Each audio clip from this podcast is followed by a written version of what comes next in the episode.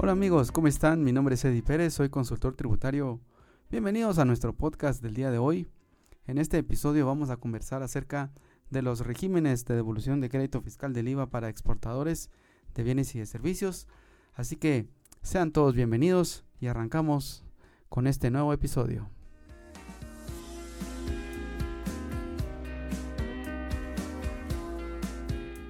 Pues para conocer más acerca de los regímenes de devolución de crédito fiscal tenemos que revisar lo que establece la normativa específica. En este caso, la ley del IVA establece en sus artículos del artículo 23 en adelante eh, las posibilidades y los regímenes que tienen eh, los contribuyentes para pedir la devolución del IVA, específicamente el caso de los exportadores. ¿Y por qué los exportadores tienen derecho a pedir la devolución del crédito fiscal y esto se da porque las exportaciones de bienes y de servicios eh, no están sujetas al pago del IVA. Recordemos que la estructura del IVA en Guatemala es un impuesto en cascada, básicamente eh, los contribuyentes que están afectos a él pagan el crédito fiscal, luego lo repercuten contra sus clientes generando un débito y la diferencia la envían a pagar a la administración tributaria.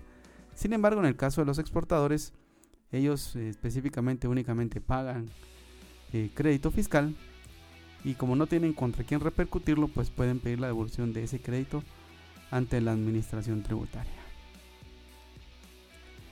Veamos entonces que son, en este momento tenemos cuatro regímenes vigentes en Guatemala. Vamos a revisar cada uno de ellos. El primero es el régimen eh, general, ese régimen general de devolución de crédito fiscal. Funciona en forma trimestral, eh, los exportadores pueden pedir la devolución de su crédito 100% generado en esos trimestres que se vinculen con la exportación de los bienes únicamente. Tienen que cumplir con todos los requerimientos de documentación, también tienen que cumplir con los requerimientos del decreto 20-2006, que son las reglas de bancarización, y adicionalmente cumplir con los requisitos del artículo 18 de la ley del IVA, que establece los lineamientos de cuándo procede el reconocimiento de crédito fiscal y también con la documentación que se debe presentar en esos casos. El segundo régimen que tiene la ley es el régimen conocido como el régimen del Banco de Guatemala o régimen especial de evolución. En ese régimen eh, se pueden inscribir únicamente los exportadores de bienes. Existen algunas eh, limitaciones para poderse registrar, pero uno de los primeros es que el 60% de sus operaciones se dediquen a la exportación o bien justificar por qué razón no pueden recuperar eh, su crédito fiscal contra los débitos locales. En ese caso, eh, ese régimen funciona de la siguiente manera. Los contribuyentes pueden pedir la devolución del crédito fiscal en forma mensual. Eh, si las devoluciones de crédito fiscal son menores de 500 mil quetzales, se puede pedir eh, hasta un 70% y si es mayor de, de 500 mil quetzales, pues se puede pedir solamente el 60%. Así que así es como funciona ese régimen. Luego de que se presentan las solicitudes en forma mensual, el fisco está devolviendo en un, tiempo aproximado, sumando lo que se tarda la Administración Tributaria y el Banco de Guatemala, siempre con una auditoría, eh, se tarda más o menos aproximadamente entre 3 a 4 meses en devolver.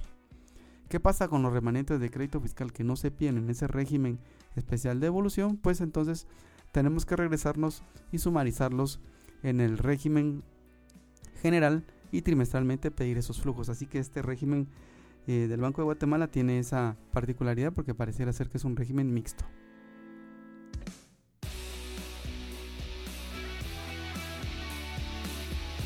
Bueno, y, el día de hoy estamos levantando el ánimo. Estamos a miércoles 5 de agosto en esta etapa COVID en Guatemala. Y vamos a revisar los últimos eh, dos regímenes que tiene la ley vigentes. Eh, el tercer régimen es uno que se le conoce como régimen eh, del dictamen del CPA, es el régimen optativo de devolución de crédito fiscal. A este régimen pueden optar, valga la redundancia, aquellos contribuyentes que están registrados en el régimen del Banco de Guatemala.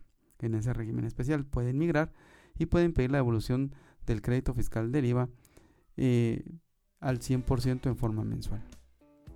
En este, en este régimen eh, los contribuyentes se apoyan con un dictamen emitido por un CPA. Este profesional tiene que estar previamente registrado ante la Administración Tributaria como auditor eh, valga la redundancia, autorizado para este tipo de trabajos. Eh, tiene que cumplirse con una serie de normativas. Yo también diría que este es un procedimiento, si, si, lo vemos desde algún punto de vista, muy bueno, porque se devuelve el 100% del crédito fiscal.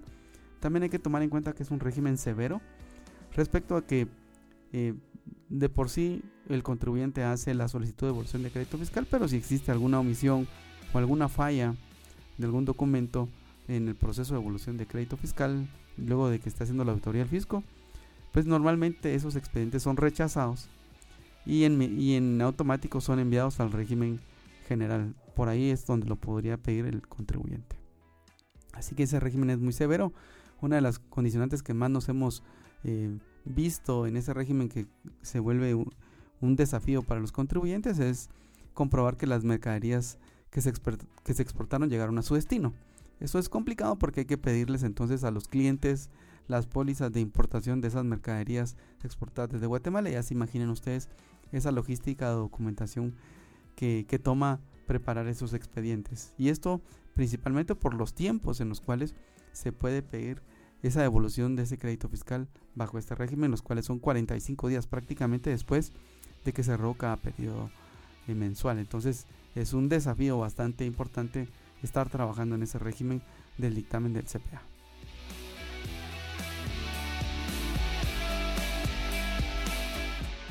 Bueno, ¿y cuál es el último régimen? El, régimen que tenemos más nuevo es un régimen que inició en prácticamente en noviembre o diciembre del año 2019. Ese se le conoce como régimen electrónico de devolución de crédito fiscal. Es un régimen implementado en el decreto 4-2019, la ley económica para la reactivación del café. En ese, en ese régimen que se, que se instituyó, básicamente lo que se establece es que los contribuyentes eh, pueden pedir la devolución del crédito fiscal por medios electrónicos ante la administración tributaria hay que cargar toda la información a un sitio web y la administración tributaria haría todas las verificaciones con toda esa documentación que se suba. También tiene que subirse toda la información de las exportaciones y las liquidaciones de esas exportaciones y los números de expediente para poder comprobar que efectivamente todas esas operaciones son reales. Este régimen tiene también esa bondad de que no es tan severo pero sí se sujeta a una auditoría y si existiera algún ajuste pues ese ajuste se resta de la devolución o de la solicitud que se haya hecho y el expediente continúa su proceso. Y así, amigos, estamos llegando al final de este episodio. Les agradecemos como siempre su audiencia. también les pedimos que nos sigan en todas nuestras redes sociales. Estamos, recuérdense, estamos en Apple Podcast, estamos en Spotify, también estamos em, en Anchor eh, y para las personas que les gusta YouTube, también estamos por ahí, estamos en SoundCloud, así que nos encuentran en muchos lados. Recuerden, soy Eddie Pérez, soy consultor tributario, siempre es un gusto estar con ustedes, les deseo lo, lo mejor, espero que sus familias estén bien de salud, así que cuídense, nos vemos, chao.